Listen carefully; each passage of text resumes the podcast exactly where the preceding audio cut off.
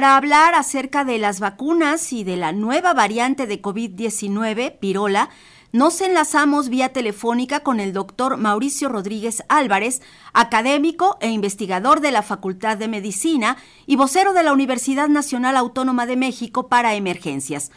¿Qué tal, doctor? Muy buenos días. Gracias por tomar esta llamada. Hola, Marisol. Muy buenos días. Saludos a su auditorio. Muchas gracias por invitarme. Doctor, pues ¿cuál es la situación en la que se encuentra México en cuanto a contagio y prevalencia del COVID-19 en esta temporada invernal? Bueno, estamos eh, en una situación relativamente tranquila. Eh, ha sido el inicio del invierno más tranquilo que hemos tenido en los últimos tres años. Eh, estamos viendo ya muchos otros microbios también en el escenario. Estamos viendo influenza, virus incisional respiratorio, otros coronavirus y desde luego el virus del, del COVID.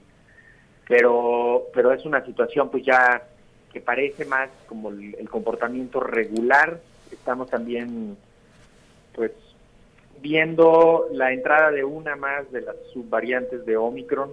Hemos tenido, en el año hemos tenido cuando menos eh, tres subvariantes de Omicron que han ido entrando en diferentes momentos, en enero, en abril, en agosto. Y ahorita eh, pues está entrando una nueva subvariante de las que están circulando de forma predominante que se llama JN1 que ya la han visto en 48 países, eh, entonces pues es más o menos esperable que empiece a circular aquí, eh, pero estamos en un momento en el que pues, desde luego ya no es una emergencia, ¿no? El COVID, eh, ya, ya pasó la parte crítica y ahora pues viene una, una parte más enfocada a prevenir los riesgos en las personas de, pues que son más vulnerables en la comunidad. En este sentido, doctor, ¿cuáles son los riesgos, hablando específicamente de esta nueva variante pirola, a la que también así se le ha llamado, cuáles son los riesgos de esta nueva variante?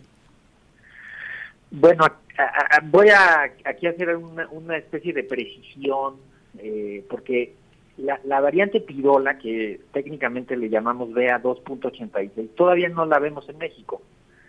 La que hemos visto es la JN1, que es una que, que todavía es después de pirola, ¿no? Deriva de pirola. Pero esta pirola que la han reportado en más de 70 países, aquí todavía no la reportan, pero es cuestión de días, Marisol, para que la, la empecemos a ver. O sea, también eh, no es eh, pues no es no es difícil, ¿no? Estas eh, subvariantes, pues precisamente lo que hacen es eso. Ahora, hay que considerar que estas son subvariantes de Omicron desde, desde noviembre, diciembre de 2021, Omicron es la variante dominante. Y lo que hemos ido viendo son las subvariantes, que son la misma Omicron, pero con algunos cambios, digamos, menores. Sí es cierto que puede ser un poco más contagiosa, sobre todo si encuentra las condiciones óptimas para contagiarse, como lo van a hacer las fiestas de fin de año, ¿no? Que cada año lo hemos visto, en el, en el fin de año hay más, hay más transmisión. Los síntomas y los signos son los mismos, sigue siendo una infección predominantemente del tracto respiratorio superior, o sea, se queda como, como una gripa catarro que en algunas personas podría ser un poquito más fuerte, con fiebre, dolor de cabeza, ataque al estado general. Eh, rara vez se complica hacia una enfermedad respiratoria más profunda como, como una neumonía eh, y también como estas enfermedades sistémicas que veíamos así como gente que se ponía muy grave en pocos días después de, de, haber empezado.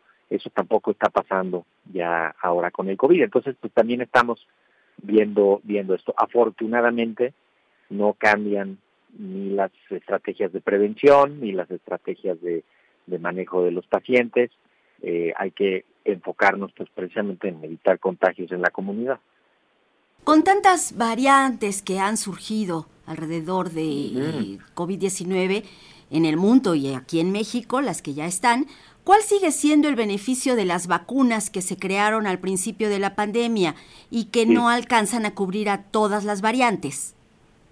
Bueno, la, acuérdense que las vacunas eh, están pensadas para prevenir la enfermedad grave y la muerte. Esto se logra a través de la estimulación del sistema inmune digamos, por dos estrategias, ¿no? Eh, eh, el, al mismo tiempo. Uno es que el cuerpo produzca anticuerpos, que son unos elementos que están generalmente en la sangre o en el moco de la nariz o del intestino, eh, en la saliva, que van a ayudar a, evitar que se peguen los microbios y evitar que, que empiece ahí una, una, una etapa del proceso de infección. Pero además hay una respuesta que es más profunda, que es la respuesta que la llevan las células, ¿no? Que es, la, le llamamos justamente la respuesta celular. Es una respuesta que es, pues prácticamente esa es la responsable de que haya eh, pues contención y que, y que no se no se progrese a una enfermedad grave. Las vacunas que se hicieron con los primeros virus eh, estimulan la respuesta celular y la respuesta de anticuerpos. Ciertamente, pues los anticuerpos eh, van siendo un poco menos efectivos porque pues, los virus van cambiando. Entonces, cuando se han hecho estudios a lo largo de todas las olas de ver para ver si si la respuesta más profunda, la respuesta que es la que se encarga de evitar la enfermedad grave y la muerte, ahí sigue presente con las vacunas viejas o con las vacunas nuevas, o después de haber tenido la enfermedad, pues lo que se ve es que sí, que ahí sigue la, la respuesta. Entonces, eh, podemos decir con, pues, con tranquilidad que las vacunas, no importa cuáles, ayudan a prevenir la enfermedad grave y la muerte, sobre todo en las personas más vulnerables. Entonces, dicho esto, podemos pues pensar y, y, estar tranquilos de que cualquier vacuna que se utilice va a servir para prevenir la enfermedad grave y la muerte. Ninguna sirve para evitar el contagio, ni las nuevas más nuevas. Esas no sirven para evitar el contagio. El contagio se previene de otra manera. Pero sí, todas las vacunas han servido. Llevamos dos años usando vacunas y viendo el comportamiento de las olas con la variante Omicron.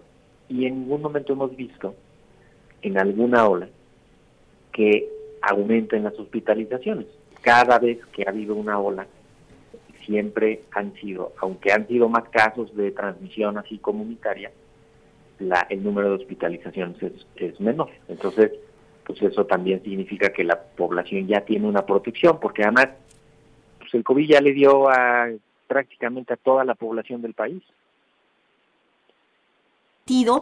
¿Cuál sería su recomendación, la recomendación a nuestro auditorio, a la población, considerando que hay muchísimos medicamentos de venta libre para curar las enfermedades respiratorias y en general, y la gente ahorita se está volcando también a la compra de no solo de medicinas en general, sino también de las vacunas que están disponibles, un poco como con psicosis.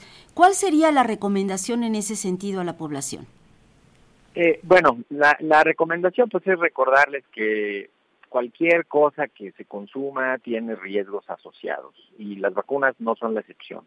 Entonces, generalmente hacemos análisis para, para poner en una balanza el, el riesgo de un lado y el beneficio del otro eh, y vemos que ahorita el, la necesidad de vacunación debido a la situación en la que estamos ya actualmente con COVID, pues hace que solo se piense en vacunar a las personas de mayor riesgo, porque ahí es donde se necesita la vacunación. Entonces, pues no hay que eh, caer en el uso indiscriminado, lo decían bien en la nota, Cofepris ya lo dijo, eh, hay que tener precaución, ¿no? Porque también, como ya hay intereses comerciales en la vacunación, entonces puede haber eh, irregularidades, por decirlo menos, ¿no? Acuérdense todo lo que vimos durante las etapas críticas de la pandemia, vimos mucho abuso, vimos mucha, no había manera de, contener todos los precios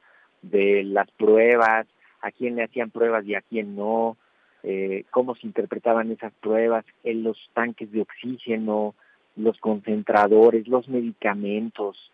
Acuérdense qué es lo que pasa cuando están los intereses económicos, digamos, llevando el paso del, de la situación. Entonces eso hay que no hay que no hay que perderlo de vista. Si todo el mundo va ahorita y compra vacuna, se va a acabar la vacuna, muchos de los que se la pongan no la necesitan y los que sí la necesitaban y se querían vacunar y ahí tenían su dinerito guardado, pues no la van a poder comprar, porque tampoco se crean que van a poder traer ahorita 20 millones de dosis o algo así. No, eso no es posible ya ahorita.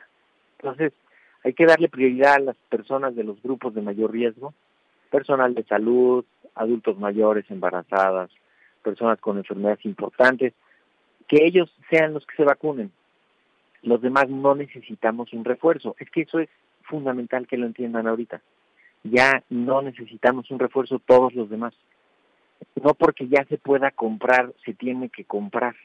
Eso hay que quitárnoslo de la, de la cabeza. Hay que dar chance de que los más vulnerables se protejan y acordarnos que las vacunas no previenen los contagios. Los contagios los prevenimos en la comunidad.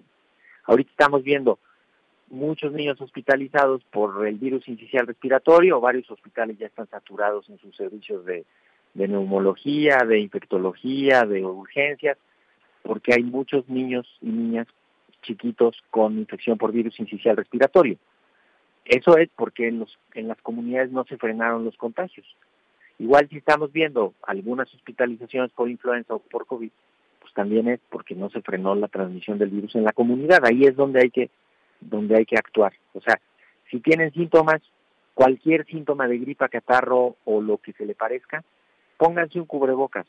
Eviten convivir con su comunidad, familia, amigos, colegas, clientes, socios, lo que quieran. No, no se, si tienen síntomas, no se junten ahorita porque lo más probable es que vayan a contagiar a las personas.